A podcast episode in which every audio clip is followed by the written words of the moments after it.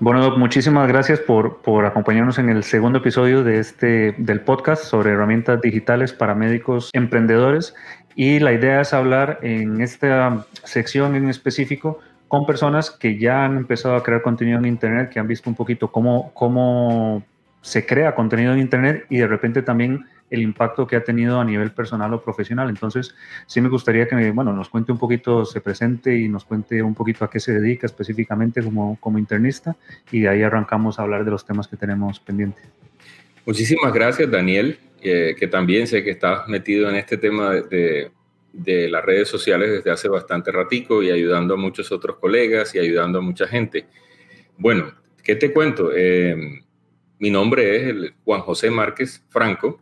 Eh, pero por cuestiones de pronto de, que la gente me conoce más como el doctor Márquez, pues de esa manera aparezco en redes sociales, en todas mis redes, en TikTok, en Instagram, en YouTube, como el doctor Márquez internista. Bueno, la verdad, la verdad, sinceramente, pues bueno, yo soy eh, pues un ser humano más, médico acá en Colombia, de la Universidad Libre, posteriormente hice mi especialidad en medicina interna con la Universidad Metropolitana, aquí también en Colombia, y tengo entrenamientos adicionales en diabetes, obesidad, riesgo cardiovascular. He trabajado durante muchísimos años, tanto como médico general como como médico especialista, en las áreas, por ejemplo, de urgencias, en unidades de cuidado intensivo. Ahora con el COVID, por ejemplo, también nos tocó liderar algunas cosas allí. Y, y ahí, dando vueltas, pues también de alguna forma eh, escalé un poco en el área, digamos, eh, nuestra como sociedad científica, pertenezco a la Sociedad Colombiana de Medicina Interna y actualmente soy el presidente del capítulo Caribe de la Sociedad Colombiana de Medicina Interna. Sociedad que tiene, pues, eh, Colombia tiene diferentes departamentos, somos 17 capítulos que reúnen los diferentes departamentos del territorio nacional y en cada capítulo pues hay un colega que se encarga de toda esa área, de todos los internistas de esa zona, así como tenemos una presidencia nacional. Entonces, eh, la presencia de pronto en redes sociales, eh, como te decía, muchísima gente, hace un rato hablando detrás de bambalinas, eh, muchísima gente, digamos, puede tener el objetivo y colegas médicos de empezar en redes porque les gustan las redes sociales. De hecho, tengo varios amigos, eh, el doctor Raudy, puedo mencionarlo, que tiene, no sé, 15 millones de seguidores entre las diferentes redes. Sí, no, no, sí, ese de hecho fue uno de los primeros que yo dije, wow. De hecho, él empezó muy pronto porque empezó cuando Facebook todavía era una cosa... Él empezó como estudiante, nosotros claro, en la sociedad y, nosotros le pedíamos consejo a Raudy dentro de la, del área de redes sociales. Él empezó él y, la, estudiante. y de hecho, por eso, es una persona muy joven. Yo tengo 50 años, Raudy debe tener alrededor de 30. Entonces, el, el tema es Raudy, por ejemplo, arranca con el tema de eh, educación hacia sus compañeros y hacia los estudiantes de medicina porque ve que tiene la facilidad de pronto de, enseñar y se da cuenta que a través de, redes sociales pues lo puede lograr de una mejor manera. En mi caso eh, fue una cosa un poquito de todo. Eh, lo primero fue realmente, no, no fue ni siquiera por eso directamente, sino fue básicamente por en el consultorio hacer de pronto un poco de propaganda, digámoslo así, a nivel de redes sociales por darnos a conocer, digamos, en la consulta privada, en la consulta de algunas empresas de salud. Y fue una iniciativa básicamente de mi esposa. Entonces, bueno, entonces, ¿qué hacíamos nosotros al principio? Pequeñas infografías de información simplemente del consultorio. ¿En dónde, perdón? ¿En qué redes sociales? Eh, así como te estoy diciendo, básicamente fue en Facebook, que lo hicimos primeramente, primeramente pero realmente no, no es algo que se moviera mucho. Pero lo interesante del asunto fue que en esas eh, pequeñas informaciones que a veces se daban del consultorio, más allá de que de pronto la gente, pues el objetivo inicial era simplemente darnos a conocer, lo buscara uno como médico internista, eh, empezaron a hacer preguntas médicas. Entonces ahí empieza el dolor de cabeza. Uno como internista que es todo cuadriculado y que dice uno, no, pues me hacen una pregunta de hipertensión y ahora voy a responderle yo como en tres horas de, de, de respuesta, ¿cómo hago yo? Y la verdad no me atrevía, no me atrevía a salir en cámara ni nada. Y mi esposa era encima mío y dele y dele, pero, pero haz un video, mira que eso a la gente le gusta y si te están preguntando bastante de ciertos temas, entonces responde. Entonces, pero por lo menos, perdón, Doc, pero por lo menos, aunque no estaba en cámara, sí hacía alguna infografía o cosas de esto. Sí, claro, claro, claro. Algo muy rudimentario, entre otras cosas, ¿no? sí, sí, sí, sí. La gente a veces piensa, no, la super herramienta, que sí las hay, ¿no? Hay muchas herramientas y aplicaciones gratis. Uno va aprendiendo eso sobre la marcha. Pero la verdad es que las cosas nuestras eran unas cosas muy, como digo yo, de, de primaria. O sea, unas cosas muy sencillitas, muy, muy sencillitas. Y ahí fuimos aprendiendo y buscando tutoriales y ver qué colores gustan, qué cosas siempre, como digo y lo digo en todos mis videos, apegado a la verdad, apegado a la realidad médica, a la realidad de la evidencia científica, nunca acudiendo a cosas, pues, eh, a, cosas ultra llamativas para que la gente de pronto se distrajera allí, porque el objetivo nunca fue de pronto ese. Bueno, y ahí seguimos, digamos, en, en una especie de meseta. Luego nos llega la pandemia, que fue lo que en realidad disparó las redes sociales bastante y cuando llega la pandemia, pues nosotros los internistas a nivel del mundo, todo el mundo sabe que, digamos, el gran peso de la pandemia en el manejo, eh, pues obviamente fue todo el sistema de salud, pero pues debemos reconocer las cosas, fue básicamente los intensivistas, los médicos especialistas en medicina interna y muchos colegas de medicina general y por supuesto todos los eh, neumólogos, camilleros, perdón, gente administrativa, bueno, una cantidad de cosas. Pero digamos que el, grueso del manejo de la, de la pandemia fue medicina crítica y medicina interna, que son dos especialidades hermanas. Entonces arranca con todo ese tema y la preocupación. Yo llegué a llorar mucho cuando empezó todo este tema, no sabíamos para dónde íbamos y nosotros decíamos, bueno, la gente en realidad sí sabrá lo grave que está la situación y yo veía que la gente no, no tenía realmente o sea, era como viene, viene un meteorito a dar a la Tierra y la gente no sabe qué va a pasar. Como una película que hay por ahí, Don't Look Up, de Netflix. sí. todo el mundo feliz, no, tranquilos, ahí viene el meteorito, pero no pasa nada. Y entonces, bueno, yo ya había hecho, había incursionado, eso no lo mencioné, alrededor de un año o dos años antes, aquí en, en Barranquilla, Colombia, existe un programa de televisión en un canal local que se llama Telecaribe, y ese, ese canal lo dirige un amigo mío, bueno, lo dirigía en ese momento un amigo mío cardiólogo, cardiólogo, eh, eh, cirujano cardiovascular, y, y, varias veces él me había invitado a hablar de algunos otros temas. Entonces, digamos que no era tan nueva la cosa, pero yo no lo movía como una cosa eh, frecuente.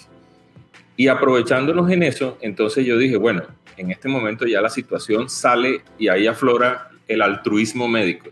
Ya la situación se sale de que esto no es un tema ni comercial, no es un tema del doctor Márquez, no es un tema de pacientes, no es un tema de nada. Esto es un tema de salud pública y, yo tengo que dar, o sea, lo sentí moralmente que tenía que dar esa información. Y aparte de eso, estaba debutando en la presidencia del capítulo de, la Costa Caribe aquí en Barranquilla de la medicina interna. Entonces, pues tenía además una responsabilidad y, encima, una responsabilidad administrativa. Y me apoyé entonces con algunos programas de televisión y esto, hablando con los periodistas, bueno, miren, tenemos que dar esta información, la gente no sabe esto, no sabe aquello del COVID, qué hacer, cómo usar la mascarilla, cosas tan elementales, tan sencillas. Y arrancamos con eso. Y bueno, uno que otro programa por ahí nos prestó atención y hicimos algunas cosas, pero todavía la cosa era muy sencilla. Entonces algún día realmente desesperados cuando empezamos a subir. Creo que en, España también fue así, más o menos ustedes debieron subir el primer pico sobre el mes de febrero del 2020, si mal no estoy. Sí, marzo, febrero, marzo. Subimos bastante como en abril, aproximadamente, abril para mayo del 2020, que fue cuando, pues, desafortunadamente morían grandes cantidades de personas.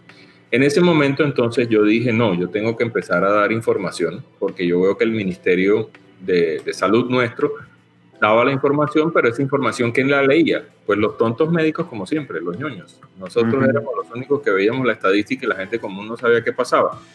La gente no sabía dónde buscar la información.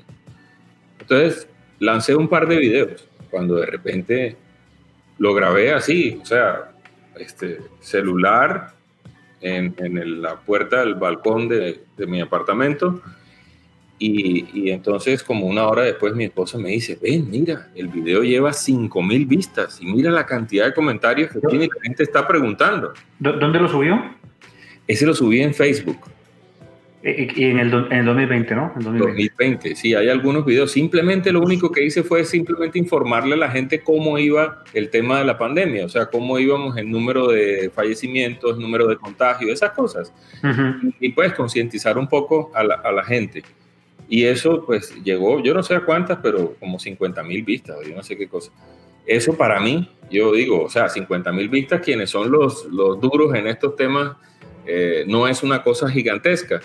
Pero, pero para mí que mis videos eran videos de 100 vistas, de cosas así normales, pues yo dije, uy, eso era un boom.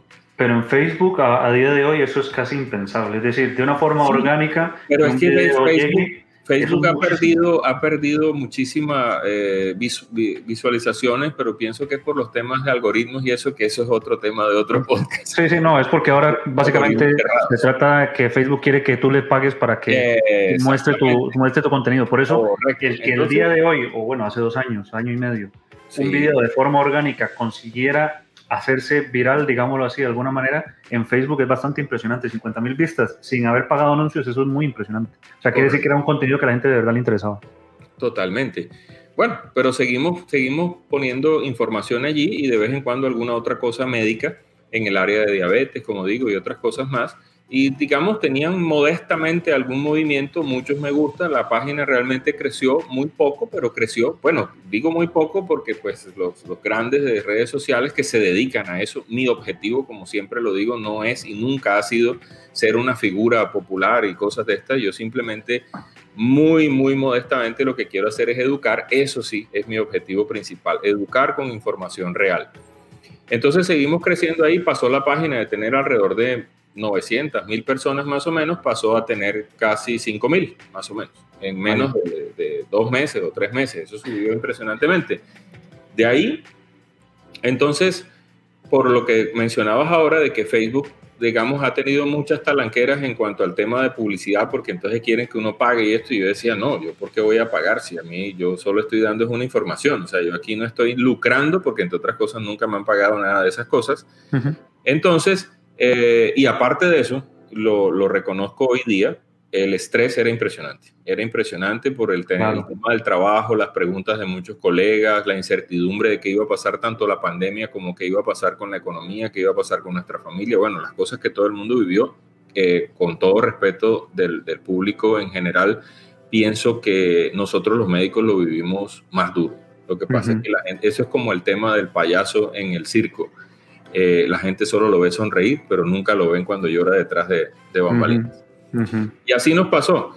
Entonces, eh, yo, bueno, mi hija, mi hija menor, que en ese momento tenía 14, ella eh, descargó el famoso TikTok.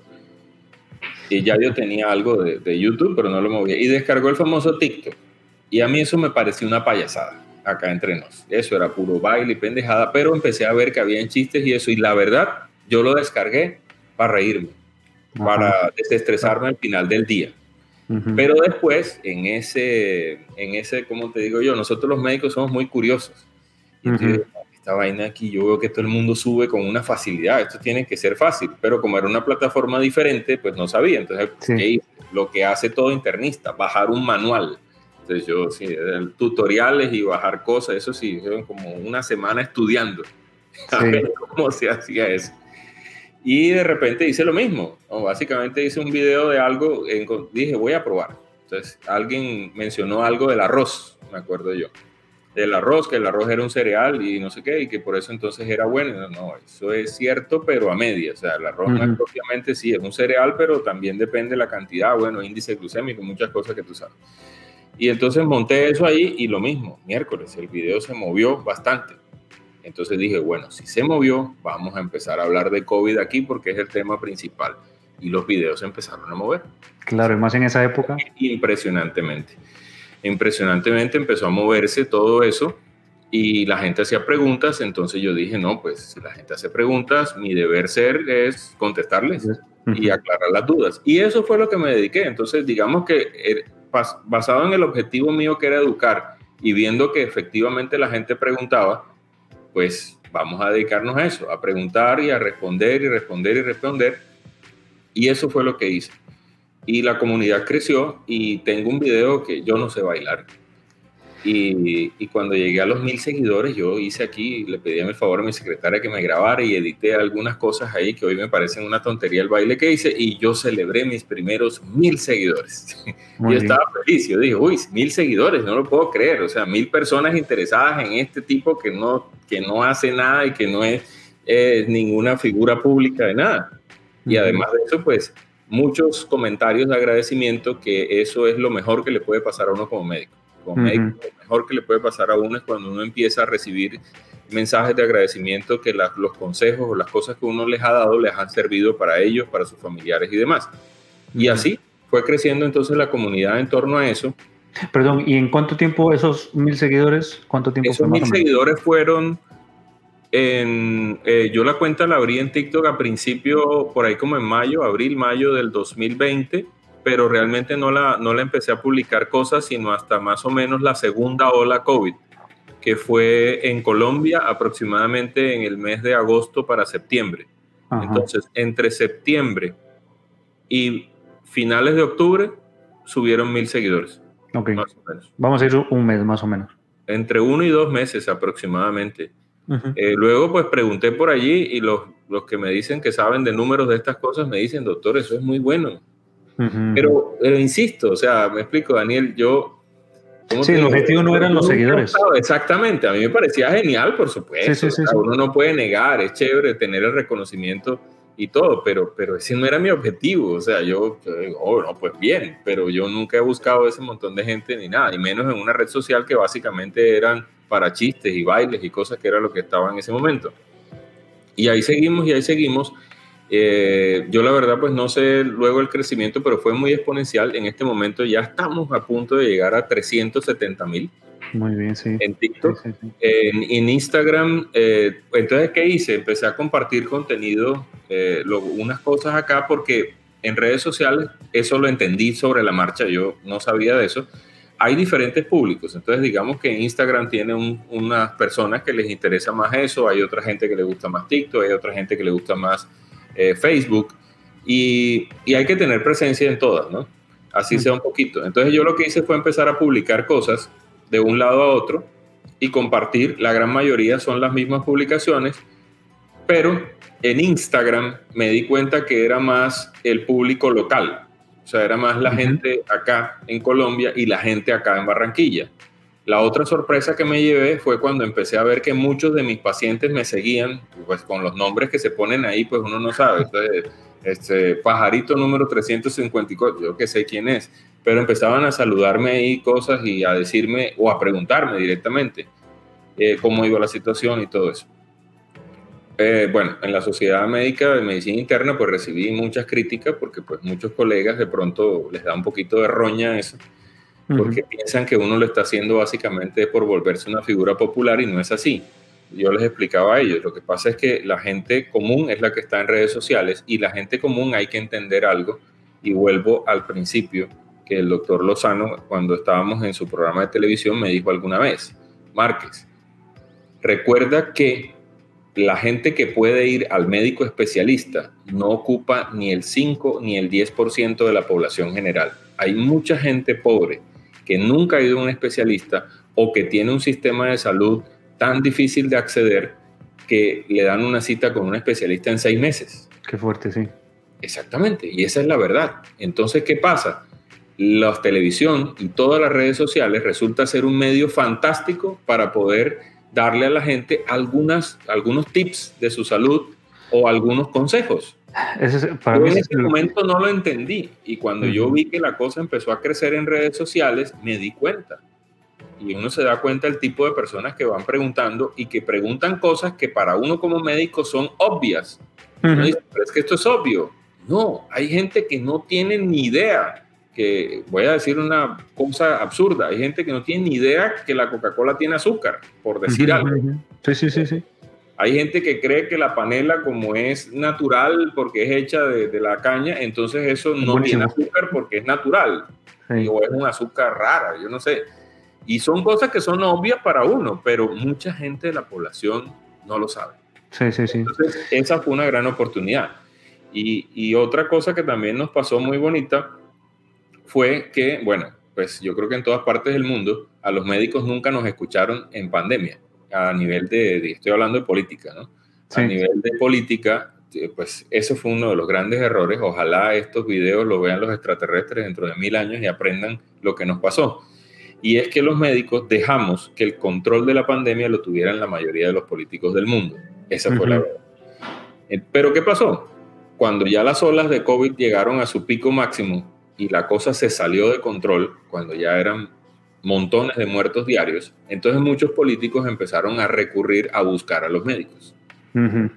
¿Y ahí qué pasó? Más o menos a mitad de ese 2020, entre por ahí julio, entre julio y agosto, más o menos, por eso dije que mis redes empezaron a crecer más allí. Eh, alcaldía, aquí en la ciudad de Barranquilla, igual en todas partes del país, crearon unos comités, comités que hasta hace muy poco lo borré del WhatsApp, y allí en ese comité entonces se buscó a los presidentes de cada una de las sociedades para que en conjunto, o sea, hacer lo que se denomina una mesa de trabajo. O sea, hay unos lineamientos de, de, salud pública por el Ministerio de Salud y todo, pero escucharnos a nosotros a ver qué cosas podíamos opinar, qué consejos podíamos dar. Entonces, la alcaldía de aquí se dio cuenta, el doctor Márquez eh, le prestan más atención. Y voy a citar un tweet porque hasta en Twitter, bueno, yo tengo Twitter, pero eso sí no lo muevo, pero Alcaldía me pidió el favor de, de reproducir mis videos también. Y en, en Alcaldía eh, recuerdo un tweet, alguien que dijo, a usted sí le creo, doctor, no al alcalde. Qué, fuerte. no, con todo respeto, o sea, el alcalde nuestro, no, pues bien, es una persona que realmente ha dirigido las cosas muy bien en la ciudad de Barranquilla, no estoy diciendo que sea malo ni mucho No, no, pero, pero da mucho... médico se entiende y, demuestra que de verdad nosotros tenemos mucho que decir en, este caso en redes sociales. Totalmente, eso es un punto muy importante. Y entonces, bueno, a raíz de eso, entonces, ¿qué pasa? Los videos empiezan a moverse más y la gente empieza a hacer preguntas. Entonces, sobre los síntomas, sobre si voy. Mira, hay videos, hay videos que tienen en los comentarios gente que me ha puesto, doctor, gracias a lo que usted nos dijo, llevamos a, convencimos a mi abuela de ir al hospital y se salvó. ¿Sí me explico? Y así, mucha gente, gracias a lo que usted nos dijo, entonces acudimos a tiempo al hospital en, la era COVID. Y una vida que se salvara en COVID, eh, pues eso es inmenso. O sea, eso no tiene valor. Totalmente. Tiene valor para nosotros. Y entonces, como te das cuenta, todo empieza en torno al COVID y realmente eso es lo que dispara, en el caso mío, redes sociales. Pero pues no podemos quedarnos solamente en el COVID. Entonces, luego viene el tema de la vacunación. Ahí los famosos, ahí supe lo que eran los haters. a, mí me habían hablado de los haters, de los trolls, de todas esas cosas, y yo, yo dije, no, eso, a mí, eso no. Salieron los antivacunas. Los antivacunas, eso me bloquearon la cuenta, me, me, ¿cómo es? me atacaban, me daban insultos, me mandaban a morir, me mandaban al inframundo, al infierno, de todo y lo acusan a uno de que uno es un mercantilista, que esto, que lo otro. Entonces yo dije, bueno, la mejor manera de probar aquí las cosas, entonces, aparte de lo que yo siempre digo, de que pues en ese momento los estudios clínicos como iban avanzando, era, yo voy a mostrar que yo mismo me vacuné y todo. Entonces yo saqué mi video que me vacuné, mostraba la vacuna de mi familia, cosas y todo eso. Y así poco a poco fui dando instrucción. Y la misma historia. Entonces, 20 mil comentarios de hater, pero también muchísimos comentarios de personas que, que de pronto decían, eh, por ejemplo, ya a final del 2021 me dio COVID, doctor, pero me vacuné gracias a que usted me había a los consejos suyos y el COVID me dio muy leve, por ejemplo. Claro, eso no tiene precio. Eso no tiene precio, no tiene precio para nada.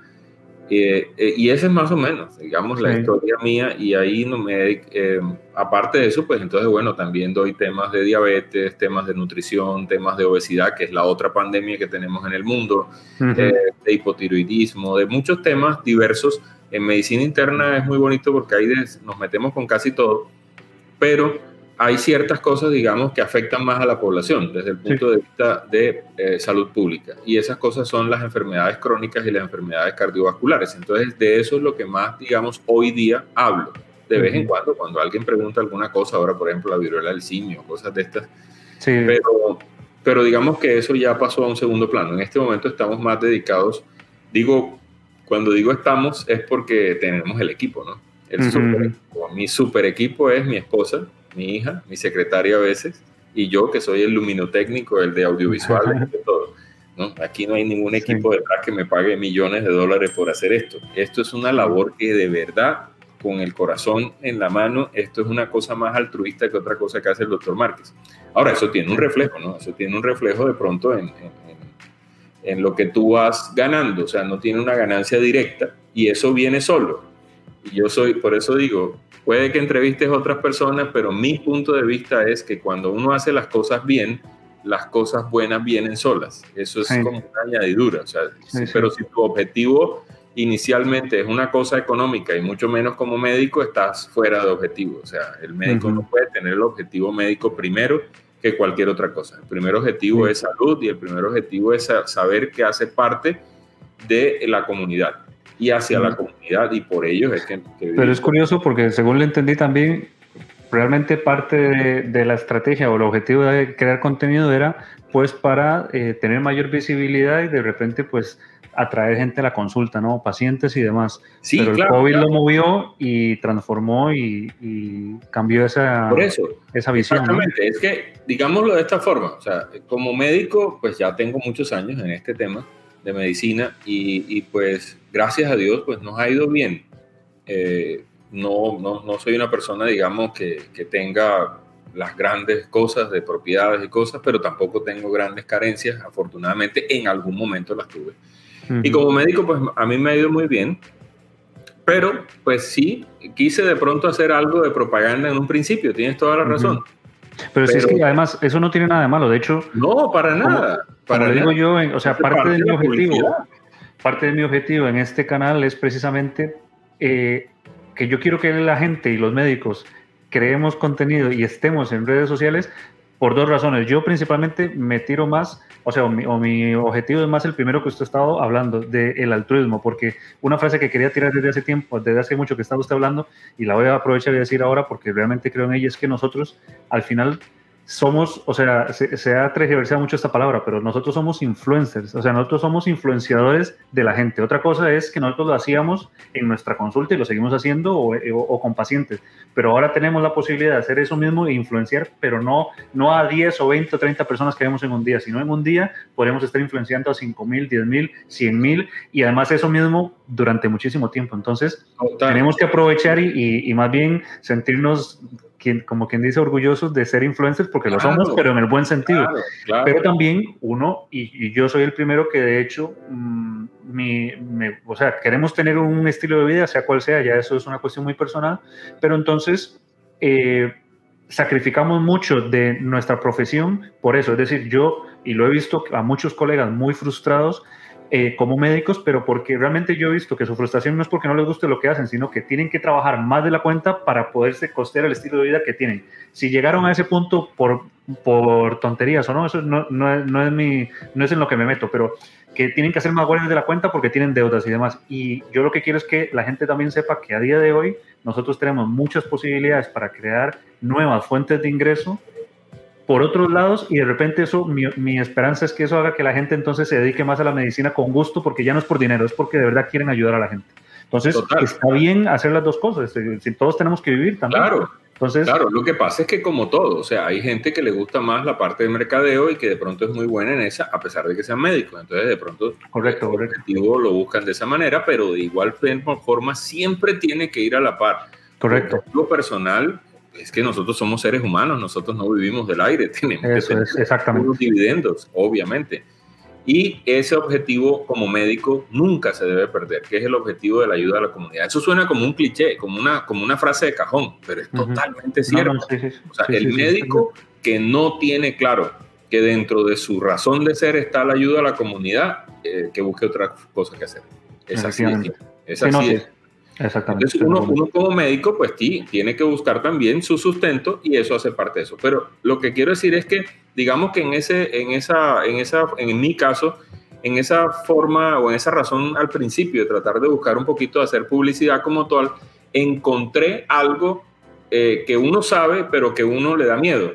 Y es que uno es un influencer, como lo decías tú. Es que el tema es que hoy día se confunde el término y la gente cree que influencer es el que sale a hacer, y me van a perdonar los grandes influencers, estupideces en cámara, decir pendejadas, y, y, ya, eso es un influencer, o que ser influencer es una profesión. No, señor, influencer es una persona que dentro de su área, lo que sea, deportes, salud, eh, física nuclear. Yo veo gente de astrofísica que tiene canales geniales y aprendo todos los días y los sigo, geniales.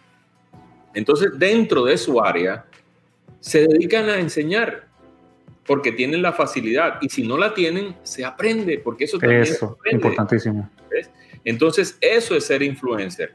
Y ahora, que si el, el, mensaje que tú das lo das de una manera cálida, amable, lo eh, contestas a la gente cuando te hace preguntas, entonces eso te hace que la gente te siga. Si lo que quieres es buscar seguidores. Ahora, en mi caso, insisto, yo nunca he buscado seguidores. Esto ha crecido porque la gente simplemente de alguna forma le gusta mi mensaje. Ahora, si me pongo a analizar y con algunos amigos que, que, manejan medios de, de, comunicaciones y cosas de estas, entonces ellos me dicen, doctor, vea, yo, nosotros vemos en usted que usted es espontáneo. Entonces, ese es un, consejo para todo el que quiera lanzarse. Tienen que ser espontáneos. Déjense de estar cuadriculados y haciendo el super libreto. Sí, uno tiene que hacer un guion de lo que tú quieres decir y expresar, pero tienen que ser espontáneos. Eh, bueno, la voz ayuda un poco. Mi tono de voz es un poco grave, pero eso se puede educar también. Para eso hay muchos, muchos canales, hay cursos virtuales, lo que quieran.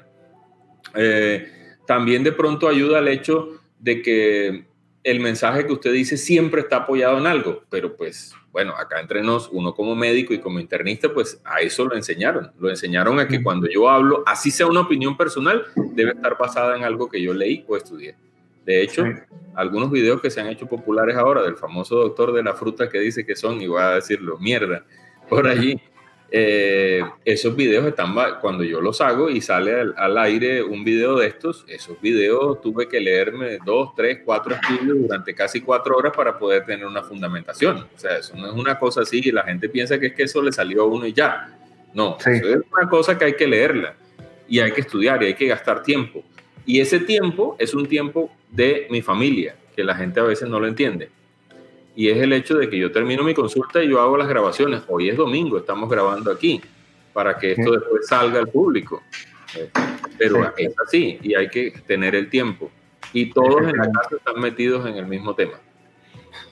Sí, estoy, o sea, si es que al final, por eso digo, es muy importante tener claro eh, por, qué está, por qué vamos a crear el, el contenido, ¿verdad? O sea, yo ya le digo, yo estoy, y por eso creé este canal, estoy convencido de que las dos cosas tienen que ir de la mano, tanto un objetivo altruista, eh, que creo que como médico no lo tenemos que perder, pero que de nuevo también nosotros mm, pues tenemos que ganarnos nuestro dinero y, y, existen otras maneras para hacer dinero que de repente, ya le digo, esa es como mi esperanza, nos, nos liberen un poquito eh, ese estrés de tener que ganarnos la vida y entonces de repente podamos ser médicos más felices y ayudemos más a los pacientes. Dos, dos cositas que te digo allí. Una, en cuanto nuevamente al hecho de ser influencers, entonces es así. Yo que me di cuenta en los programas de educación médica en los cuales asisto, en los programas de riesgo cardiovascular, como dije, diabetes, obesidad, hipertensión, daño renal, que son de pronto las principales enfermedades que afectan al mundo, obviamente hay muchas otras, y es que lo, tú lo decías al comienzo, ¿cuánto me gasto yo en una consulta de nuestro sistema de salud? Lo que me dan a mí en el tiempo cuando estoy a nivel de las CPS, 20 minutos. De esos 20 minutos hablando con el paciente pueden ser de 5 a 8 minutos, el resto son llenando papeles y haciendo cosas. Pero a veces hay pacientes de pacientes o hay momentos en los cuales uno habla más porque hay ciertos pacientes que hay que hacer mayor énfasis. Sí. Y cuando tiene uno las pocas oportunidades de hablar con varios pacientes, entonces eh, se puede gastar uno media hora y llega a cuánta gente sentada en un auditorio en, el sitio donde está uno atendiendo. 10 personas, como dice uno popularmente aquí, 3, 4 gatos. Y ahí, ya, entonces, ¿qué dice uno? Carajo, o sea, yo estoy perdiendo mi tiempo porque realmente me estoy gastando 5 horas de, de una mañana o 6 horas en una mañana en las cuales de pronto llegué a influenciar probablemente a 20, 30 personas. Y ya, no más. Pero resulta que a través de estos canales, a través de estas cosas, entonces cada vez que yo monto un video, este video puede llegar a 300, 400 mil personas. Porque no se mide solamente el que reproduce el video, sino el que lo compartió y ese video lo está controlado en un WhatsApp. Exactamente. Exactamente. Entonces, es, ahí viene el otro tema. Y es que nosotros los médicos educamos en la enfermedad, como mucha gente a veces nos critica, ah, que ustedes solo hablan de la enfermedad, pero ¿qué hacemos? Si hay una población inmensa del mundo, casi la mitad del mundo tiene algún tipo de enfermedad, entonces tenemos que hablar de la enfermedad. Prevención, sí, sí hablamos de la prevención, bastante, pero esos videos casi la gente no los ve. No les gusta cuando uno les dice, vea, eso que está haciendo el doctor ahí, que está tomando agua, es lo mejor que tiene que hacer.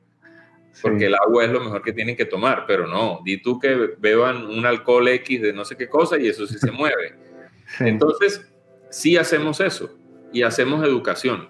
Y aparte de todo, y eso lo pueden buscar en donde quieran, en todas las enciclopedias médicas y demás, parte de la función nuestra desde la antigüedad, o sea, esto no es de ahora, esto es de la antigüedad médica, es desmentir a los charlatanes. Entonces, cuando yo hablo de charlatanes, no me refiero a una ni dos personas, no. Me refiero es a todo aquel, ojo, hasta inclusive médicos, que utilizan, porque también hay, hay que decirlo, eso es como decir, son las ovejas negras a veces, afortunadamente son muy poquitos, esos pequeños lunares a veces de gente que de pronto se desvía de la fuerza, se desvía del camino y se van hacia el lado oscuro y entonces se vuelven solamente una cosa comercial. Pero gracias a Dios esos son muy poquitos. Y esos poquitos entonces empiezan a, aprovecharse de que la gente eh, ya de por sí no tiene educación médica porque en los colegios se ha perdido mucho la educación médica básica, o sea, lo que es primeros auxilios, eh, normas de convivencia, todo eso se ha perdido entonces la gente no, tiene información y si tú sales y, dices, bueno, yo tengo 10 años de estudio, yo puedo manipular a la gente si yo quisiera. Sí, sí, es gravísimo, es gravísimo el que lo hace. Entonces, ah, lamentablemente hay gente que lo hace y uno tiene que salir a corregir esas cosas, porque eso es lo que hace que la gente se enrede más. Y la otra cosa son los productos milagros.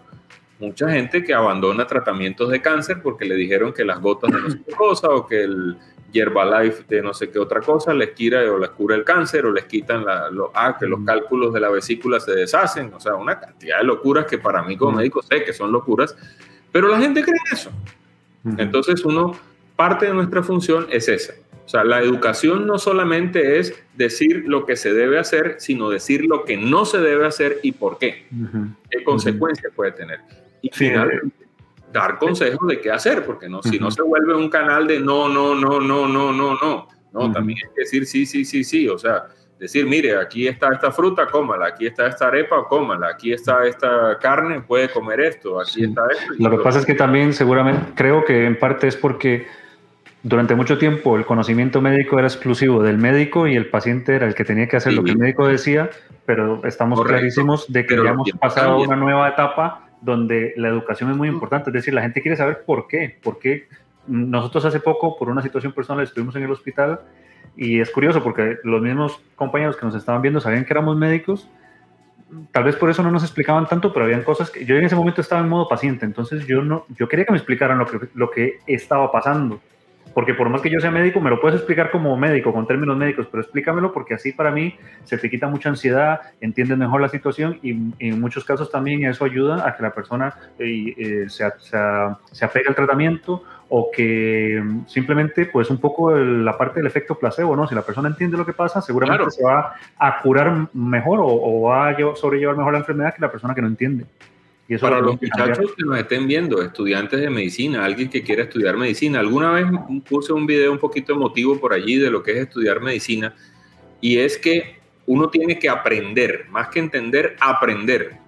Aprender que nosotros, los médicos, vemos la enfermedad de una manera totalmente diferente a como lo ve la gente. Pero uno tiene también que aprender a ponerse en los zapatos del paciente, sobre todo el paciente que no es médico para ver cómo es que ellos perciben la enfermedad. Y en ese punto, ahí cuando haces ese contacto, aprendes a hacer la famosa palabra empatía. Y cuando tú haces esa empatía es cuando tú conectas con tu paciente, cuando conectas con el auditorio en ese momento y empiezas a entender, ojo, tener empatía no significa volverse condolente, no significa ponerte a llorar con el paciente, significa simplemente entender qué él tiene y cuáles son sus necesidades reales y poderle explicar.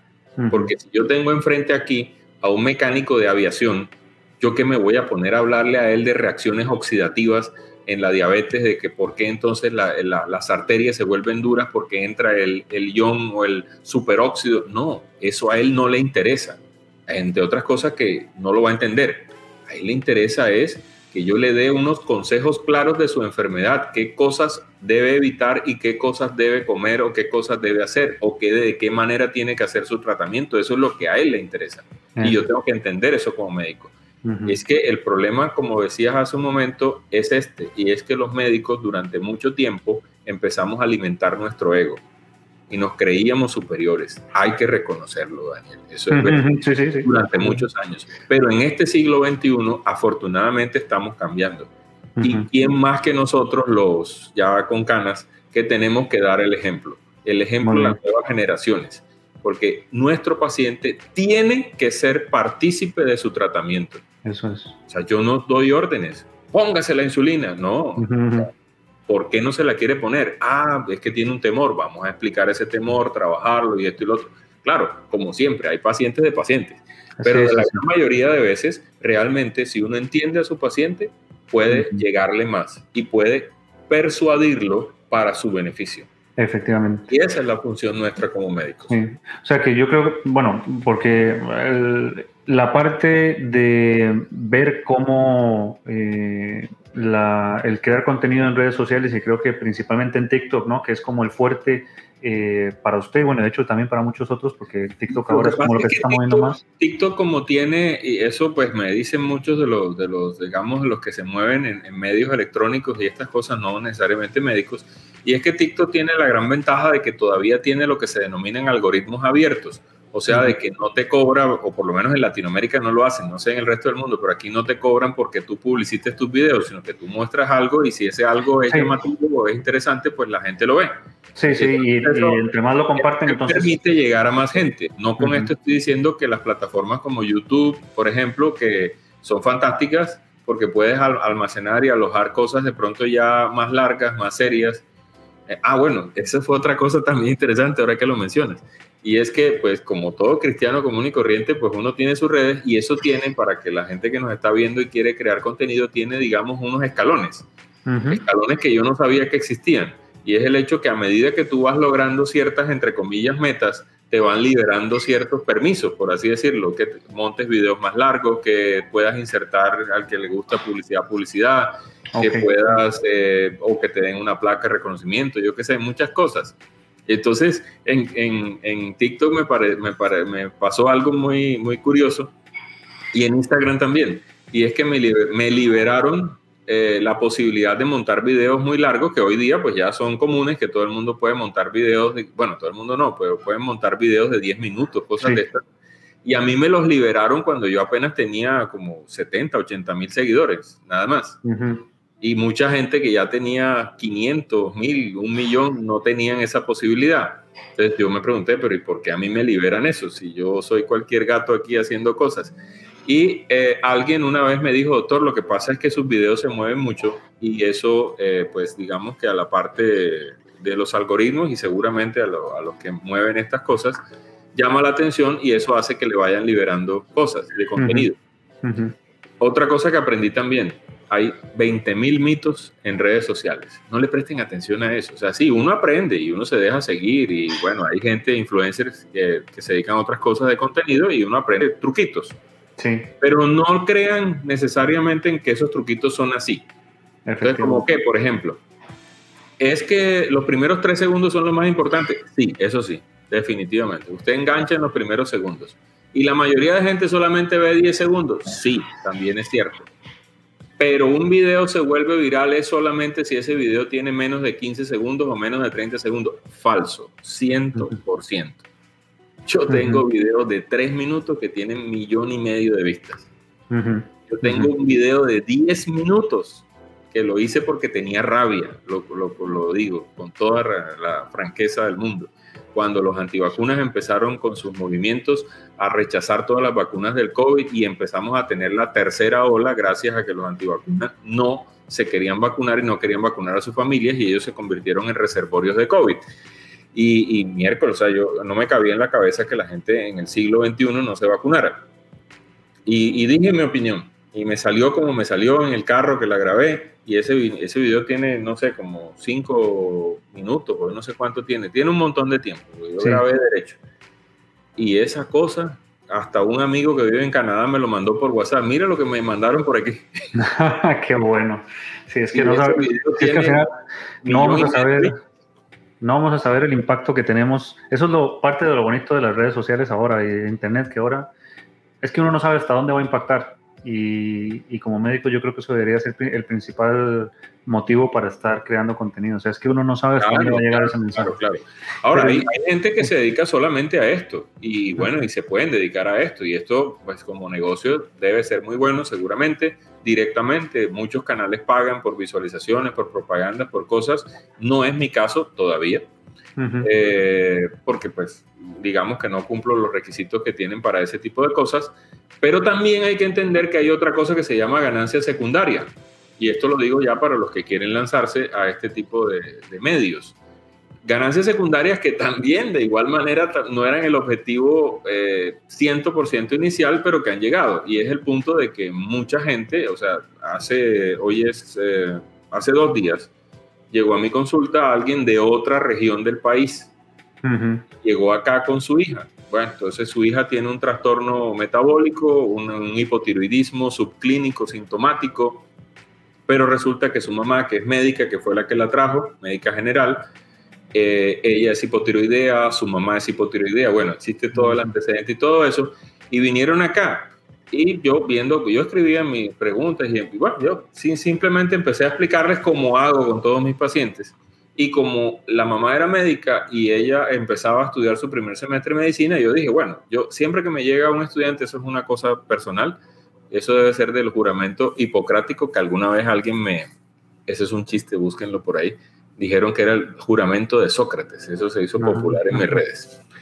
Entonces, yo aprovecho y a los colegas que están comenzando aquí, yo siempre trato de motivarlos y de decirles cositas, tanto lo bueno como lo malo, y que sepan en lo que se metieron, ¿no? Porque no es malo, pero, pero hay que entender que la medicina dedica mucho tiempo de, de, su vida. Y bueno, el tema para terminar y concluir con ella, ¿cuál fue? Que al salir, pues esta paciente no es mía, nunca la había visto. Le pregunté a mi secretario, ¿esa paciente quién la recomendó? ¿De dónde llegó? O sea, porque no hablamos de nada de eso. Y me dijo, doctor, esa paciente escribió a través del WhatsApp que usted puso en TikTok. Ah, qué bien. Entonces, bueno, así llegaron. Y de igual manera tenemos pacientes que me han consultado de Miami, pacientes, el, más lejos que he tenido ha sido justamente de allá de España. Bueno, son gente colombiana, pero que vive allá. Y que nos cuesta trabajo por este tema porque tenemos aquí, ¿cuántos son? Siete horas de diferencia. Siete horas, sí. Entonces toca cuadrar así, son muy poquitos. Tengo gente que me ha consultado de México, de Argentina, eh, bueno, de muchos países del mundo.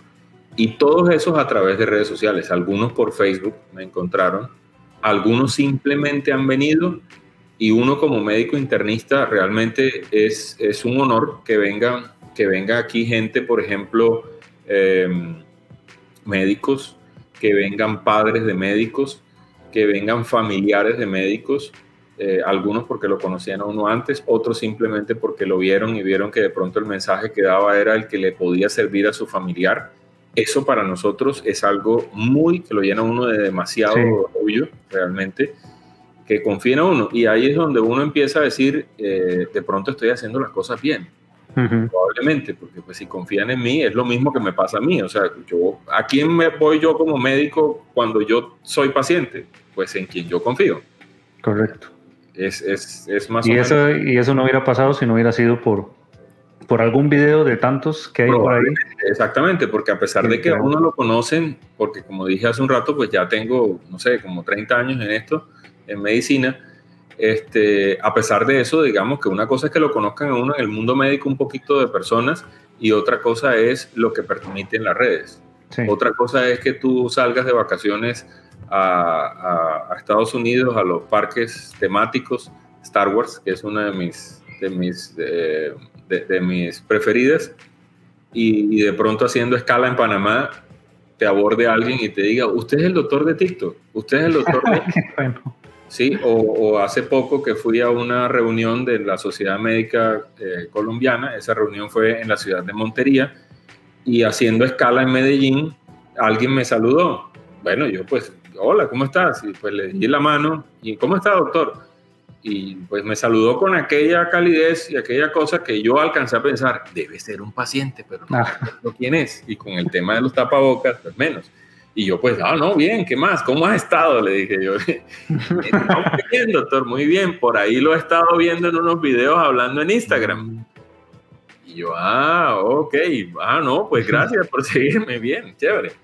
Y entonces eso, eso eh, realmente lo llena uno de orgullo cuando la gente eh, lo reconoce, eh, no por el tema de que se tomen la foto con uno ni nada de esas cosas, no, sino que lo reconocen y casi siempre después que lo reconocen, que lo saludan de manera muy amable, siempre le dicen a uno que lo he visto hablando en un video, doctor, lo sigo en Instagram, doctor, las cosas que usted decía de la vacunación me ayudaron.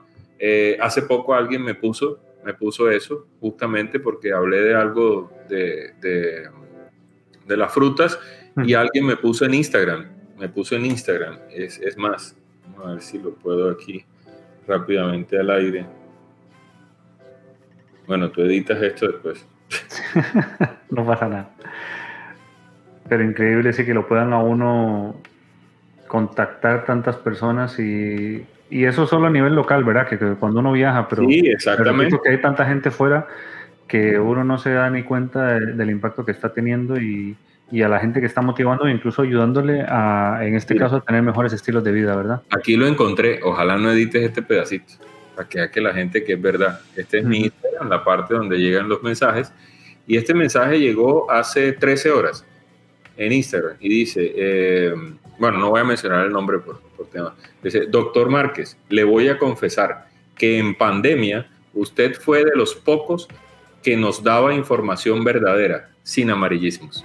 Qué bien. Entonces, ya eso vale la pena. Eso, o sea, eso paga todas las horas y todo el tiempo que se ha gastado uno en esto y, paga de una manera que no puede, tiene cuantificación, solo la presencia nuestra en redes Estoy de acuerdo. Doc, y para terminar, ¿usted qué, entonces, qué sería el consejo que le daría a alguno de los médicos que nos va a estar viendo para empezar a, crear contenido en redes sociales? No hablemos de TikTok, porque puede ser en cualquier red social. No, en redes sociales. Alguien que quiera crear contenido no lo está haciendo. Instagram. Eh, igual en TikTok hay muchos comentarios también. En Facebook también hay gente que comenta y todo.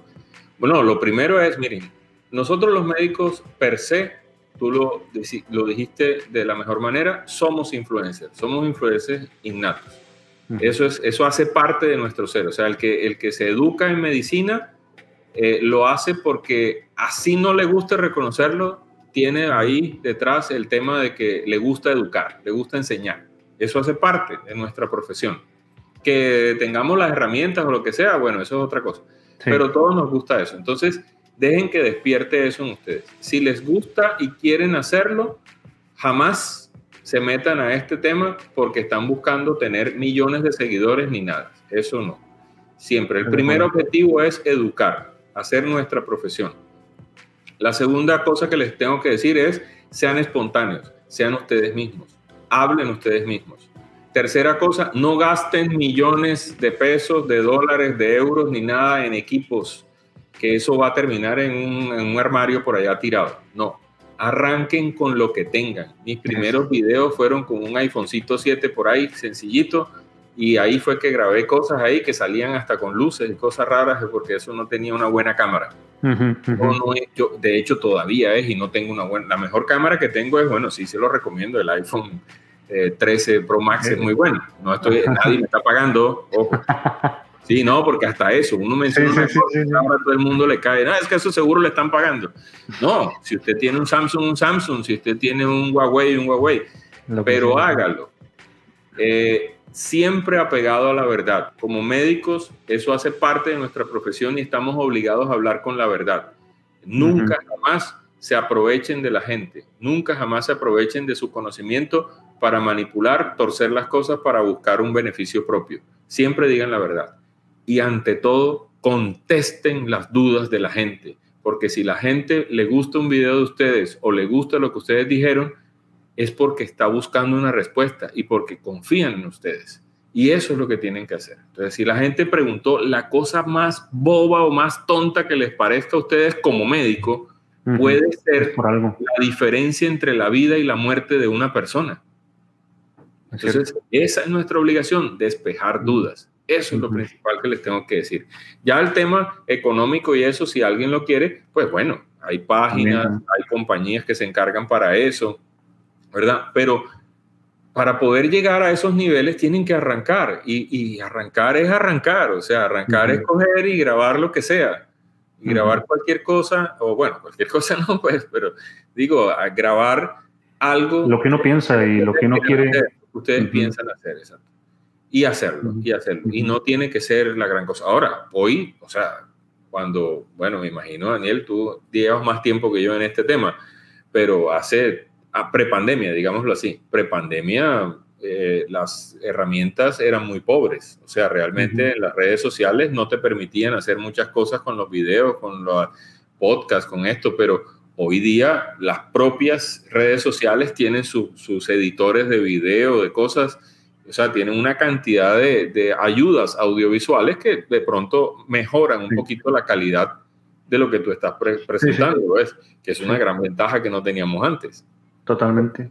De hecho, esa es mi idea y espero poder eh, conseguirlo porque ese, estas recomendaciones son, eh, con las comparto al 100% y luego a mí pues parte de mi, de mi intención con este canal es aportar esas herramientas para que muchos puedan utilizarlas porque de hecho es mucho más fácil de lo que nosotros creemos. Es que, ahora se llaman redes sociales. Claro. Y el Internet en general nos ha dado demasiadas eh, herramientas. Y esto, esto es muy, miren, otra cosa también que ha sido muy satisfactorio es que eh, definitivamente la virtualidad llegó para quedarse. O sea, la virtualidad existía, pero durante el COVID, y me imagino ustedes también lo vivieron allá, dentro de las sociedades médicas nos tocó hacer congresos médicos virtuales. y hoy qué quedó? Hoy quedó que los congresos ya retornaron a la presencialidad, pero tienen pequeñas cápsulas que se transmiten en vivo o que quedan alojadas en los canales de YouTube.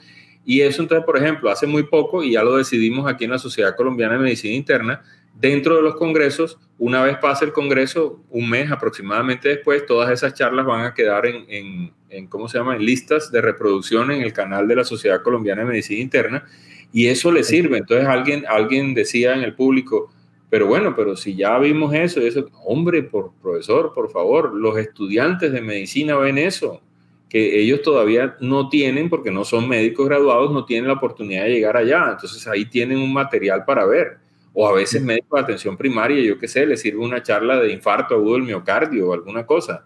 ¿ves? Entonces, todo eso. Y eso es lo que nos deja la virtualidad hoy día. Y, y, estrechar eh, y hacer amigos. Y hacer amigos. Entonces, yo, Daniel, o sea, ¿cómo, ¿cómo me viste y cómo llegaste a la cuenta? Nunca te lo pregunté, entre otras cosas. No tengo ni idea. Pero seguramente viste algo que te llamó la atención y eso hizo que me escribieras. Y aquí estamos.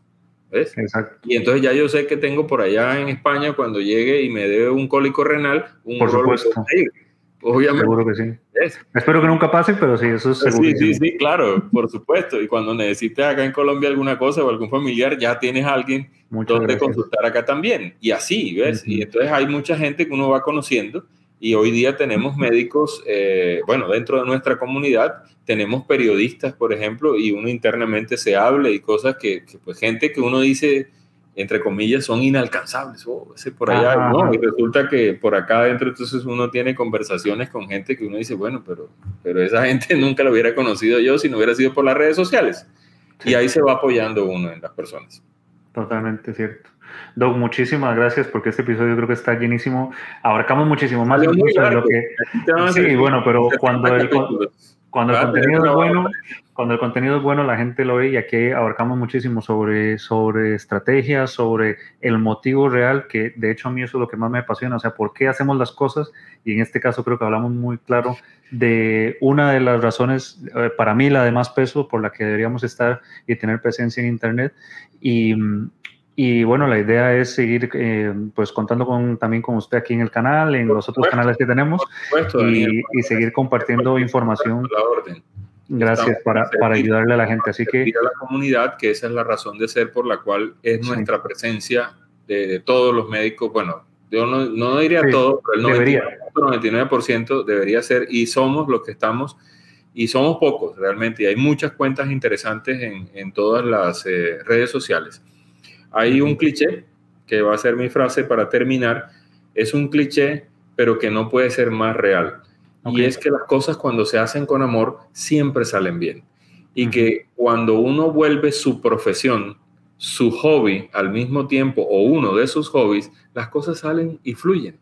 Totalmente, porque... eso, eso, puede sonar un cliché de, cosas de estas de, superación personal y pero... todo. Es así, es así. O sea, cuando tú haces las cosas de la manera más natural y porque te gusta hacerlo, entonces tu profesión se vuelve parte de ti y te divierte hacerlo. Porque es que si tú haces las cosas de manera obligada, entonces, ¿qué vas a hacer? Un tipo gruñón, un tipo que en tu familia no te van a querer, un tipo que se va a envejecer, eh, que puede tener la plata del mundo, pero que no va a disfrutar absolutamente nada. Y lo más duro es que luego esa es el que eso mismo se refleja en el trato a los pacientes y, el y, es el médico que maltrata al paciente, literalmente. O sea, el médico que más sabe no es el mejor médico. Eso es. Eso lo aprendí a palos. Yo no soy el mejor, pero tampoco me sé poquitas cosas. Trato todos los días de aprender y uno tiene en medicina que aprender también a corregir. Para eso son la evidencia médica. La evidencia médica nos dice cuando las cosas no eran o estaban equivocadas, hay que aprender a corregir y aprender a decir, no, es que no es un problema mío, es un problema de que la metodología cambió y las cosas tienen que actualizarse. Sí, sí, sí. Pues muchísimas gracias, Doc, de verdad. Y bueno, lo dejamos este episodio por aquí, pero vendrán otros y espero que eh, eh, mucha gente aproveche esto y que nos sigan por acá, tanto al canal personal que, eh, bueno, con el nombre, porque realmente ese, el nombre que, usted se que ponemos aquí en pantalla es el, el del... la página, ¿no? O sea, o el de las redes sociales. Sí, sí, es un nombre, mi nombre es muy largo, porque realmente eso me han dicho muchos amigos de publicidad. Me dice, doctor, su nombre es muy largo. Y yo, ¿pero qué hago? O sea, si mis primeros videos, por desconocimiento de publicidad, que dicen que deben ser cosas corticas, yo pues puse mi nombre entero porque me pasó lo de que le pasa a todo el mundo cuando hace un correo electrónico, que tú pones Juan y te sale Juan 1258. Entonces ese nombre ya existe, tiene que poner Juan 3562. Y entonces, ¿qué hice yo? Pues dije, bueno, vamos a poner doctor Márquez Internista. Ay, ese sí, no, ese no lo ha cogido nadie. Entonces puse ese nombre, porque como digo, mi objetivo nunca ha sido buscar seguidores, mi objetivo simplemente ha sido educar. Y entonces sale así como lo acabas de colocar. La idea, exacto, lo pongo para que la gente lo pueda seguir, porque tanto personas que sean pacientes...